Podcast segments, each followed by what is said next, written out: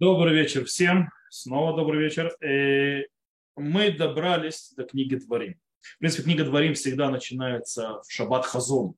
То есть Шаббат перед 9 Ава. В этом году это 9 Ава. Э, но пост начинается в Моцей Шаббат. И вообще, то есть, э, давайте разберемся, о чем говорит наша глава. В принципе, глава начинается с того, что Мушера Бейну находится, скажем так, в конце своей жизни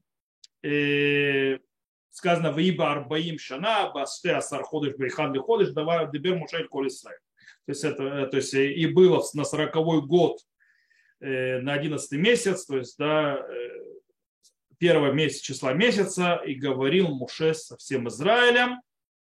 То есть, в принципе, здесь Мушера, книга Дворим начинается за 36 дней до смерти Муше. То есть Муше осталось жить 36 дней, После этого он умирает. И в принципе, 3, э, прошло 40 лет. Прошло 40 лет после того, как была исполнена первичная задача, которая была поставлена перед Моше, э, выход из Египта. Э, после этого Моше Рабейну получил Тору, сам углубился в нее, научил народ Израиля Торы, передал Торы и так далее, и так далее. Но еще одна задача, которая изначально была дана ему еще тогда, Всевышний в самом начале, еще при несгораемом кусте, когда э, куст не сгорал, сказано, «Валеут хэме они Мицраим, элерец кнаани, ахити вамури празивы хэвивы и вуси, элерец зават халава два, что если выведу вас из то есть бедствия земли египетской, то есть Египта, кнанейскую землю, землю хитейца, имарейца, презейца, хавейца и вусейца, землю, текущую молоком и медом, это уже Мушерабейну не исполняет. Мушерабейну остается за Иорденом, э, умирает там. Последний раз он будет смотреть на землю Израиля на горе Нево. Есть даже такой стих у Эцев Нево, то есть да, груз Нево. Э, в любом случае, Мушер Абейну вывел народ Израиля, 40 лет он вел его по пустыне, 40 лет он его учил, 40 лет он занимался его проблемами. Теперь принципе, стоят сыновья вышедших из Египта, потому что поколение вышедшее из Египта умерло, э, и они стоят перед тем, как э, войти в землю Израиля, и, скажем так, э, жезл правления переходит к Йошуабину. То есть Мушер Абейну теперь расстается с народом Израиля. В принципе, книга Дворим – это в основном с небольшими рассказами, это речи Мушер Абейну. Муше Рабейну стоит э, перед дилеммой, то есть, да, э, что сказать народу, о чем говорить, как, скажем так, подвести итог всей эпохи, которая была, как, как говорить с поколением сыновей, которые не видели этих чудес э, при выходе из изгнания, то есть, да, что им сделать, то есть, как их, скажем так, напутствовать, чтобы они удостоились, да, войти в землю, да, заселить и так далее, и так далее. И, естественно, Муше Рабейну, Э, как, скажем так, тот, кто получил Тору, передавал народу Израиля, естественно, его речь, его слова, его прощание с народом Израиля будет, естественно, крутиться вокруг Торы, вокруг заповеди и так далее, как мы читаем в нашей голове, Гуиль Муше де это Тура Газо, то есть да, из-за того, что Муше то есть, разобрал ту Тору, значит, то есть это первый, пятый стих э, первой главы книги Дворим, э, и в принципе, в конце концов, ибо соблюдение Торы, э, соблюдение заповедей и так далее, э, исполнение, все, что в ней сказано, является ничем иным, как ключом земли, э, находиться в Израиля, как снова говорится тоже у нас, в книге Дворим, шма это хуким, это мишпатим, ашер нухим ламедутхем, ласот леман тихью вебатим ярштем это арц. То есть, да, и слушайте законы, эти то есть, постановления, которые я учу вас, делать их для того, чтобы жили и пришли и за, то есть унаследовали землю. То есть, в принципе, это то, что есть. И теперь, естественно, с чего лучше всего начать, если мы говорим о Торе? С Гарсинай. То есть снова то есть повторить и описать то, что сыновья этого не видели, или они были маленькими. Напомнить о э, горе, горе Синай, о десяти изречениях, о том, то есть величайшем раскрытии Всевышнем, но это появится не в нашей главе, а в главе Вайтхана. Следующая глава. Э, и Рам, э, Мушера Бейну начинает речь с другого. Он делает некое вступление. То есть, да, в принципе, вступление, о чем он говорит, у него есть, скажем так, в этом задача. Рамбан, и мы то сегодня попробуем это разобрать, то есть вот это вступление, о чем он говорит и почему он это говорит. То есть, да, то есть как построена его речь, то есть вступление, и почему она так построена, что он забыл, что он не упомянул, почему он построил иерархию определенную, не другую, что он упомянул и почему. Это мы сегодня разберем. Итак, Рамбан объясняет, что в принципе э, в своем, кстати, введении в книгу Дворы он объясняет, что Э, э, прежде того, что Мушерабейн начнет описание горы Сина и заповеди и так далее, и так далее, наставление напутствия, он делает видение. Рамбан пишет так. Ветерем шиятхиль бабюра тура ятхиль леофия валяскирлем абунотем кама ямреу бамидбар. То есть, да, прежде чем он будет им объяснять Тору и так далее, он решил начать, скажем так, и да, делать, скажем так, э, вправление мозгов – напомнив их грехи, как они восставали против Всевышнего в пустыне. Ведь дело в том, что из этого начинается то есть, э, книга Бедворим. То есть то, что начинает вспоминать э, Муше, Муше, о чем он начинает говорить. И насколько, несмотря на все это, Всевышний делал, то есть повел милосердно с народом Израиля для того, чтобы сообщить, то есть э, милосердие Всевышнего с ним, с народом. двора, там. то есть, да, кроме всего прочего, то есть он сообщает то есть, милосердие Всевышнего. Также сообщи, то есть, э, чтобы они поняли из слов то есть, Мушарабейну, чтобы они ни в коем случае не вернулись к своим то есть, скажем так, нехорошему поведению и не добавили еще к своим грехам. И для того, чтобы усилить их сердце, сердца, говорит Рамбам, сообщить им, что в конце концов, то есть Всевышний всегда будет вести с ними по мере милосердия. Шилой умар Адам, Адам, чтобы не сказал человек, что он не может завоевать землю и унаследовать его, потому что нет человека, который не согрешит. То есть если ключ, то есть по словам Рамбана, то есть для чего-то Рам, э, э, Мушарабейн начал говорить, если ключ э, к земле Израиля, он идет к тому, что соблюдать Тору не грешить, то нет человека, который не согрешит. Поэтому Шарабейну решает не только напомнить им и предупредить не делать те же грехи, но и также э, сообщить им, чтобы они отчаялись и понимали, что есть милосердие Всевышнего. В конце концов, э, даже человек, который грешен, который согрешит, может, конце концов, он тоже может наследовать землю. У меня тем не дат один митуха, кинегдовый наиба. То есть, да, то есть, э, окей. То есть, вместо что человек, как может человек грешен, то есть быть, иначе сразу мера суда будет над ними, он будет то есть, э, уничтожен. Э, на это говорит то есть, Рам Мушарабейну, по мнению Рамбана, что есть милосердие Всевышнего. Валяхену диам Мушарабейну, как Рахман, Мале Рахамим, то, что все, так, поэтому сообщил все Мушарабейну, что Всевышний он э, милосерден, полон милосердия, киаслиха, михила, мену, барах, сьюа, везали, бне адам, бабудоту. То есть дать него и прощение и так далее, и помощь народу, народу людям, то есть служить ему.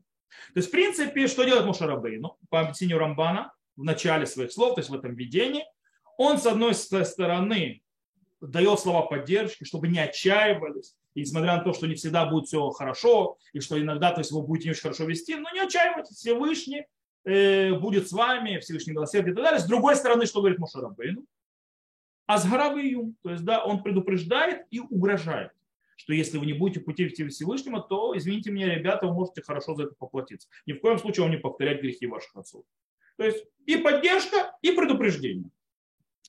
Рамбан продолжает объяснять, «Внимщиху диврейга патиха азот, ачи и шлим лемба посу». То есть эти слова, то есть эти введения, слова эти введения, они продолжились до стиха «Вашмартем et хукутав et митцвотав ашер анухин цавей хайом ашер ита влеха уливане хареха влиман тарих ямим аля адама ашер ашем рукеха нотен леха коля имим». Это стих, то есть, да, четвертая глава в книге Дворим и сороковой стих, То есть, да, и соблюдай эти законы, эти заповеди, которые я заповедую тебе сегодня, чтобы было хорошо тебе и сыновьям твоим после тебя, для того, чтобы продлились дни твои на земле, которые Всевышний, то есть Господь Бог твой дает тебе все эти дни.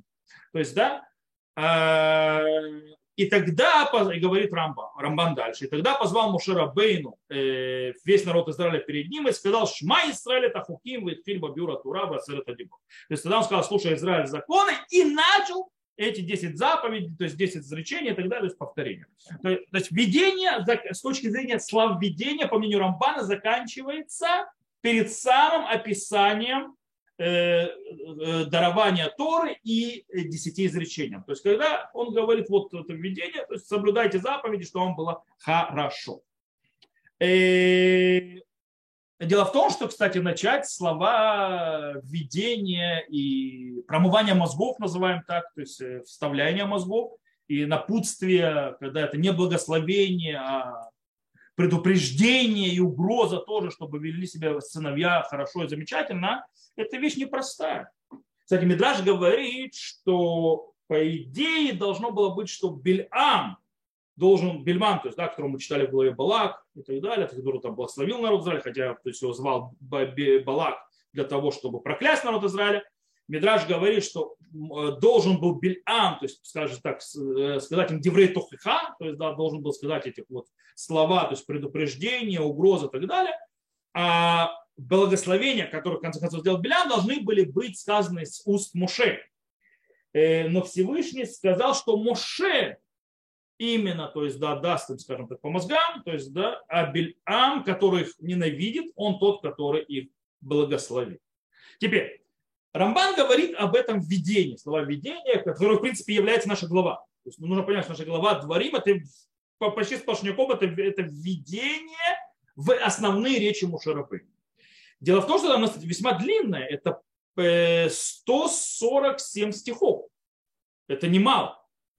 Э, если мы посмотрим на них, кто-то откроет главу, прочитает и увидит, то увидит очень интересную вещь.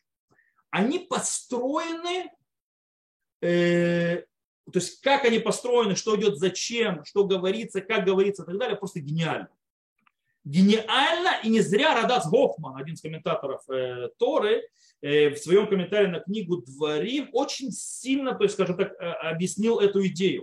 То есть построение, идеального построения речи. Кстати, у Мушарабейну появляется человек, который говорил про себя в, э, в начале пути, когда он стал перед Изгарем, он косноязычен, то, что он не умеет говорить, Э, когда ты читаешь его видение уже, то есть видно, какой он оратор. Причем оратор, который умеет то есть, затрагивать точные точки у человека, у всего народа, э, строить, с одной стороны, и поддержку, и угрозу вместе с этим, и завязывать вещи, которые э, вытекают одна из другой, ну, как мы сейчас увидим. В любом случае, давайте сначала посмотрим, как Радац Гофман показывает нам, как построена гениально вот это вот введение э, перед центром, то есть, который говорит Мушарабейну, слова введения его. И он говорит так, э,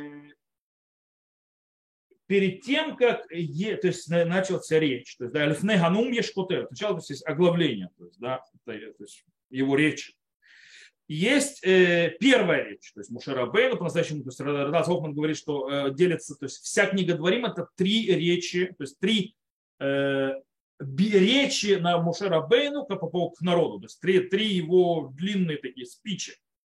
Вот. Э, когда средний, он самый длинный. Это Наума Мецвод называется. То есть, да, то есть речь, э, то есть его спич, его речь о заповеди. Так вот, первый, он построил, то есть самый первый, который начинается, он делится на две части. Первая часть историческая. То есть, да, и вот эту вот историческую часть, сначала начинает Мушарабену историю вспоминать и так далее – его можно снова поделить на два рассказа. Первый рассказ нам рассказывает описание первой войны Израиля. Сейчас просто говорю, что Радас Гофман только свои, то есть быстро, то есть не зачитывая вам, то есть автоматически переводя. То есть э, первая война, которая была ради захвата земли Израиля, которая закончилась чем? Кстати, после греха разведчиков, падение. Они попытались захватить, ничего не получилось, и они в конце концов отступили. Это описывается у нас в нашей книге Дворим, первая глава, все это описывается, вся это грех, разречков и так далее, все это 6 до 46 стиха. Дальше э, вторая глава, снова это в нашем деле глава книга Дворим, начинается с переходом в следующий рассказ. А следующий рассказ уже описывает снова войну, э, которая завершилась успехом. То есть, да, э, и это последнее, э, то есть последние войны, э, кстати, это уже во времена Ишуа Бену, то есть когда Ишуа Бену сейчас не во времена Ишуа Бену, Мушарабейну и так далее, последние войны, что показывает, что это дает нам гарантию, для чего, то, есть это гарантирует этот рассказ, по мнению он объясняет, гарантирует, что в конце концов задача завоевания земли и так далее, посредством Йошуа, который уже воюет эти войны, она возможно, и все может там будет хорошо. Э, говорит э, Радазовман, что если цаен, шишне, сикурим, домим залезе, батхала, убасов. То есть два, два рассказа про эти войны, похожности в начале и в конце. Я не буду зачитывать, он приводит стихи и так далее к похожести. Э, в любом случае, да, пройдем дальше, и он пишет Радазовман так. В обоих рассказах показывает Мушарабейну, э, то есть и показывает перед, то есть, скажем так, э, э, наглядно, мамхиш, перед, э, перед народом благословение и проклятие. То есть вот этим вот рассказываем про войну, вот эти вот, то есть война удачная, война неудачная, он показывает и раскрывает им, и, то есть наглядно, как выглядит, когда у них будет проклятие, или как выглядит, когда у них будет благословение. То есть он показал им, как восстание против Всевышнего приводит к падению, приводит к скитанию в пустыне, и как раскаяние, возвращение к Всевышнему, и, и то есть, когда человек идет по путям Всевышнего, дает победу и в конце концов обещает эту же победу в будущем. То есть, Мушарабейну, то есть, это просто гениально показать, как это работает наяву э, на базе исторических событий. И до этого добавляет Мушарабейну, э, то есть к этим двум историческим событиям, он добавляет деврей тухиха, деврей туха, то есть, скажем так, дать по мозгам народу Израиля, то есть, скажем так, э, сделать им так, это, как говорят на иврите, сихат мотивация, то есть да, э, мотивирующие речи, то есть, да, то есть как себя правильно вести. Э, это уже четвертая глава, наша недельная глава еще, то есть первого по 40 стих, и в них он предупреждает народ оставаться верным Всевышнему в Торе. Снова я повторяю, я просто с автоматом, то есть э, вам просто зачитываю и перевожу автоматически то, что пишет Ада Зофман. И не служить другим богам для того, что, чтобы не потеряться, то есть не быть выкинутым, потерянным и не были изгнаны на земле Израиля. Из этого выходит, то есть, что первая речь Мушера Бей, но у нее есть три куска. То есть, да, первая это речь введения, которую назвал Рамбан, у него есть три части, три куска. Первая часть с первого, то есть первая глава с 6 по 46 стих, описывает историческим то есть видом, то есть да, как восстание против Всевышнего приводит к падению, к катастрофе народа. То есть когда народ не идет за Всевышним. Вторая часть, это вторая глава, 2, 4 стих и 29 стих, рассказывают, как э, Всевышний дал следующему поколению, который не повторил грехи отцов, э, начало, скажем так, победоносного пути. Первых войн, которые находятся там, до которых мы читали, до этого книги Бамидбар, которые происходили то есть, э, уже перед границами земли Израиля. И третий кусок, это четвертая глава с 1 по 40 стих, раскрывается, открывается словами «Беата Израиль», и сейчас Израиль, и приходит к выводу э, из этих двух исторических историй, которые рассказаны в главе, что у Израиля э, не может, э, скажем так, добиться успеха, если он не будет служить Всевышнему. То есть его успех зависит от того, будет он служить Всевышнего или не будет он служить Всевышнего. То есть здесь то, что объясняет Радат Золфман. То есть если мы подведем итог, выходит следующее. Муше Рабейну берет два исторических события, две войны, Одна война неудачная после грехов разведчиков, когда они пытались захватить, и вторая удачная, когда они захватывают все эти народы, которые вокруг, э, с которыми воевали, то есть, что мы читали в конце книги Дворим, э, Бамидбар, прошу прощения. И э, перспективе этих двух, то есть двух исторических событий раскрывает перед народом Израиля, то есть как им нужно правильно вести. То есть таким образом показывает одно событие, другое событие и показывает, что они могут добиться успеха и завершить успешно завоевание земли, только если они будут идти путями Всевышнего. Только так это работает. Если они будут идти путями, то это будет удачное продолжение того, что уже началось. Э, это с точки зрения строения. То есть, да, как построена вот эта вот речь, как построена наша недельная глава. Теперь мы должны задаться вопросом содержания. И тут есть несколько вопросов, которые стоит поднять. По содержанию, то есть, да, читая главу, снова, то есть, тот, кто читает, то есть, прочитайте сами, увидите, а Барбанель задается очень некоторым нескольким вопросам, которые ему не дают покоя. А Барбанель спрашивает, если Мушера Бейну хотел дать по мозгам народу Израиля за их грехи, то очень тяжело понять это. Во-первых, почему он не начал с греха Золотого Тельца? Он его вообще не упоминает. Э, это был первый грех народа Израиля, первое падение, сразу после дарования Торы.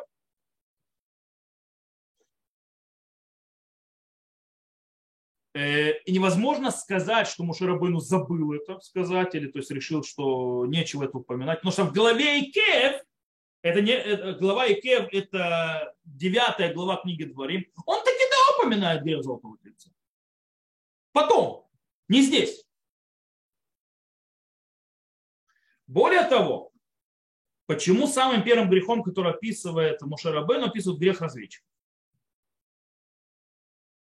И в конце только приводит грех золотого тельца, спрашивает Барбанель. Более того, есть еще несколько грехов по дороге.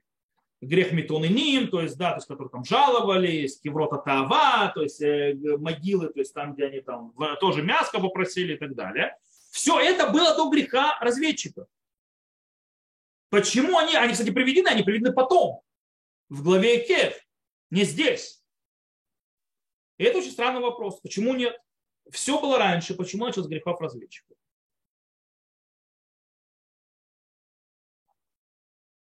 Э, то есть, и он говорит, то есть, что мы видим? Мы видим, что грехи, которые описаны, не построены по порядку, нет хронологического порядка, никакого порядка.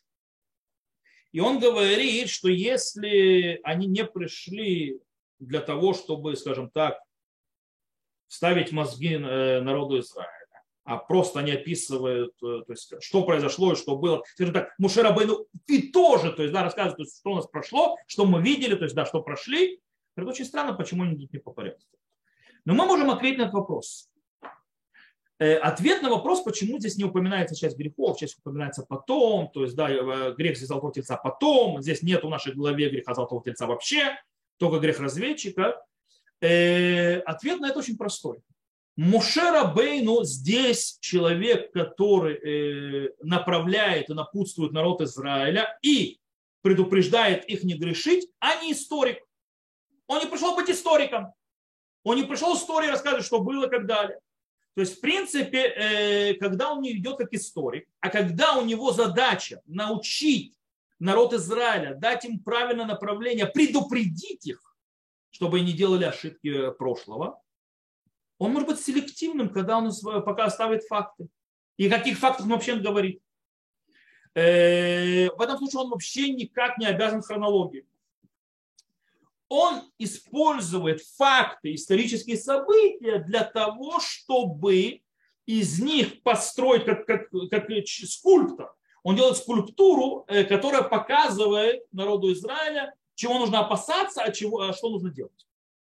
По этой причине он берет и э, эти факты складывает для того, чтобы выстроить красивую систему, которая хорошо добьется той цели, для которой он говорит.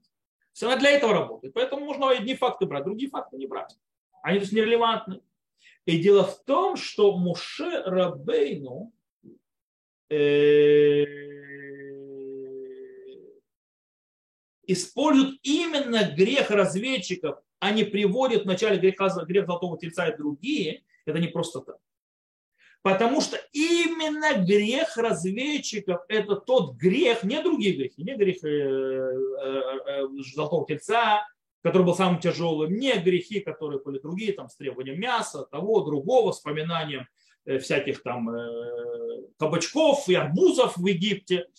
А именно грех разведчиков это был тот грех, который не дал войти в землю Израиля, отправил все поколение в пустыню умирать там и остаться там. На 38 лет еще оставаться в пустыне. Именно поэтому он упоминает этот грех. Ибо из-за этого не пришли в землю Израиля, из-за этого греха. То бишь, та ситуация, в которой находился, та ситуация, в которой находился народ Израиля э, перед входом в землю 40 лет назад, то есть 38 лет назад, то есть перед грехом заведчиков, это та же ситуация, в которой находится сейчас народ Израиля, сыновья, которые стоят сейчас в границе Израиля. То есть они находятся в одинаковой ситуации. То есть, в принципе, они должны войти в землю Израиля сейчас. И, в принципе, э, в обоих случаях дана, дан приказ, Вераэ Натан Ашем Рукеха Лифанеха это арец от але раш. То есть и смотри, вот дает Всевышний перед тобой землю эту, подымись и э, унаследуй. Альтира, вальтиха. Не бойся, и, то есть не колебись. Но с грехом разведчиков, когда это было дано, шанс был потерян. Они согрешили потеряли тот шанс войти. Здесь также стоят сыновья, их потомки, перед входом в землю Израиля, в той же самой ситуации. Войти, не войти. Теперь, обещание Всевышнего и, так скажем так, возможность, да, будет сделана, да, она станет явью, или снова э, она будет, э, пройдет мимо, то есть они прозевают ее, снова сделают что-то не то. Поэтому Мушера Бейну, как настоящий пастырь, как человек, который 40 лет ведет этот народ, который заканчивает свою, кстати, уже миссию, и который хочет, чтобы она закончилась удачно, то есть, да, чтобы народ Зальсина вошел, он стоит и повторяет и напоминает те падения, которые были тогда. Грех разведчиков. Для чего? Для того, чтобы эти, которые стоят здесь, не повторили то же самое. Чтобы они не сделали ошибок в прошлом. Для этого он описывается. И он показывает, как работает система. Окей, мы хорошо объяснили, почему в нашей главе она начинается с того, и описание идет, о грехе разведчика, почему Шарабейну начал с этого. Хорошо. Но у нас есть еще одна очень интересная момент. Дело в том, что Мушарабейну говорит не только о разведчиках, э, в этом своем, скажем так, речи, введении, то есть напутствии, начально. Он также приводит там другое, а точнее, он говорит э, в Омар Элехем Бетагу, Лемор ло халли води ласет хамарит. И сказала в те времена, я не могу один вас, то есть нести, Гаву лахем анашим хахамим ним бедуим шватим лахашкем. То есть, да, то есть приведите себе людей мудрых и так далее, знаете, то есть ваших коленах и поставьте во главе себя. Вы это шуфтехем это иу, то есть я заповедовал вашем суде. То есть то, что описывает Мушера Бейну здесь, еще одну вещь, это то, что произошло, когда пришел Итро. То есть то, что написано в голове Итро. Когда он, когда видит Трой, советует ему поставить, то судей, поставить систему судебную, иерархию, то есть четкую, то есть чтобы были судьи и так далее, он то есть, стоит во главе этой системы, есть более низшие звенья, и это Мушарабейну описывает. Здесь это зачем? Хорошо, про войну, про э, грех разведчиков понятно. Та же ситуация нужно предупредить, чтобы не было повторов и ошибок. Это зачем здесь? По поводу иерархии судеб. О, Скорее всего, это не просто так. Мушера Бейну хочет снова заострить тему и э, обратить внимание, что э, как правильно готовиться ко входу в землю Израиля и начало своей государственности. С чего нужно начинать? Моше считает, что лучшая подготовка, идеальная и самая нужная, это перед входом в землю Израиля, это построить систему и базис, всю, скажем так, инфраструктуру судебной системы народа. Чтобы была справедливость, чтобы было то есть, правильное то есть, соблюдение заповедей, чтобы были законы соблюдались и так далее, и так далее. То есть это первично. И после этой, то есть после этой инфраструктуры, после того, как это будет построено, тогда можно заходить в землю Но народ тогда с разведчиками, то есть что они считали? Они решали, что подготовиться к входу в землю Израиля нужно по-другому разведчиков. Как пишет Рамбан, Ветикревун и лайкульхем. То есть, он, то есть это, Рамбан объясняет, что говорил Мушарабейну. То есть я вам предложил Ветикревун и лайкульхем а им хахмейхем, варашихем, викаштем, раглим, ниткалкель гайна. То есть, да, вы подошли ко мне все, пишет Рамбан, со своими мудрецами, главами и так далее, просили у меня разведчик. И все испортилось. Таким образом, что получается? Есть сравнение между двумя подготовками. Есть подготовка, которая привела к греху разведчиков, когда народ Израиля поставил попросил послать разведчиков, и так они готовились к земле Израиля, входу. И подготовка, которую предлагает Мушарабейну, которая она более правильная с его точки зрения, подготовить систему правосудия, всю базу и всю, скажем так, инфраструктуру для этого две, два эти вещи, то есть две эти вещи ведут разные стороны. То есть два этих пути в разные стороны ведут. Таким образом, кстати, это очень интересный момент. Э, вы знаете, что, допустим, э, какое, то есть, что, то есть просто я хочу немножко сейчас перенести от того, что я сейчас говорю, немножко на современность, от современности. Начало 20 века относительно, первая половина. Э, сто с лишним лет назад, глобально. Я сто лет назад. Дело в том, что британский мандат, когда получили британцы мандат, то есть их задача была, в чем был мандат? Мандат был от Лиги наций, чтобы они построили еврейское государство для евреев. В этом был мандат британцев. То есть британцам дал мандат именно это сделать. То есть, в принципе, построить новый Ближний Восток, э, французы там тоже, то есть страны, то есть разделить территорию, то есть э, Турецкой империи, то есть Османской империи, и построить там страны и государства. Одна из стран, это, естественно, еврейское государство для евреев. Как была декларация Бальфура. Э, британцы не очень хорошо сделали, но некоторые вещи не сделали. Для того, чтобы построить систему, это нужно было построить э, институты власти. То есть институт, инфраструктуру, который нужно было передать этому еврейскому народу, для которой станет то есть, как бы, государством. То есть э, построить все системы. И самое интересное, что первый институт, который построили британцы, самый первый институт власти в еврейском, то есть для еврейского народа, который были сделаны британцы, был главный равенат Израиля. Кто не знает. То есть главный раввин Израиля в прошлом году отметил столетие свое, когда его образовали британцы, поставив, естественно, главным раввином Израиля, то есть земли Израиля Равахука, предложив ему, то есть там были некоторые нюансы, не важно, он стал главным раввином Израиля, э, э, британцы хотели аннулировать э, должность Решон Лецион. Решон Лецион это главный сфарский раввин, сегодня называемый. Э, они хотели Нурлит, потому что она была турецкая, это была часть Османской империи, то есть было Хахам Баши, главный раввин Османской империи, он находился, естественно, э, в Турции. И, как бы, и в земле Израиля был э, тоже от Османской империи главный раввин, назывался Хах, то есть Хахам то есть Баши, который главный, Хахам Баши, главный мудрец. В земле Израиля его он назывался Решон Лецион, то есть первый в Сионе. Вот. Э, и англичане, естественно, как османская, как османская империя, то есть часть, решили уничтожить, то есть убрать этот пережиток. Но Равку, кстати, очень сильно э, переживал за Рава Мира, который Яков Мир, который был решен лицом тогда. И он сказал, что так как есть сефарды Ашкеназы и так далее, то есть, в принципе, э, британцы согласились и оставили должность решен лицом, и так стало два главных равина Израиля, так был построен главный равина. Очень интересно, то есть, да, в принципе, британцы каким-то, я думаю, не подозревая, не думая, они реализовали то, о чем предупреждал куда показывал Мушера Бейну в своей то есть, речи.